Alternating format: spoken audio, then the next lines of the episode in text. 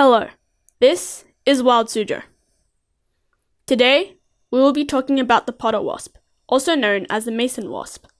The potter wasps are a subfamily of wasp species that are very beautiful and unique.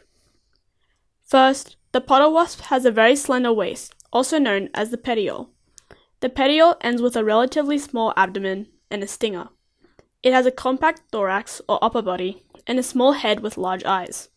Most potter wasps are dark, with strong contrasting colors, such as yellow, white, orange, and red. Some tropical species are even metallic.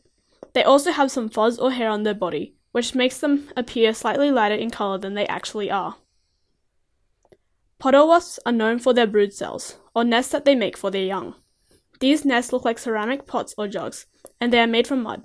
They are about the size of a marble and are usually built on twigs, vines, branches, and tree trunks. The female potter wasp will catch a caterpillar, paralyze it with her sting, and put it in the brood cell. She will then put anywhere from 1 to 12 caterpillars in a cell. She then lays a single egg in the cell. When the egg hatches, the larva will use the caterpillars as a food source, eating the caterpillars as it develops. Once it is fully grown, it breaks out of the side of the pot to live its life as an adult potter wasp.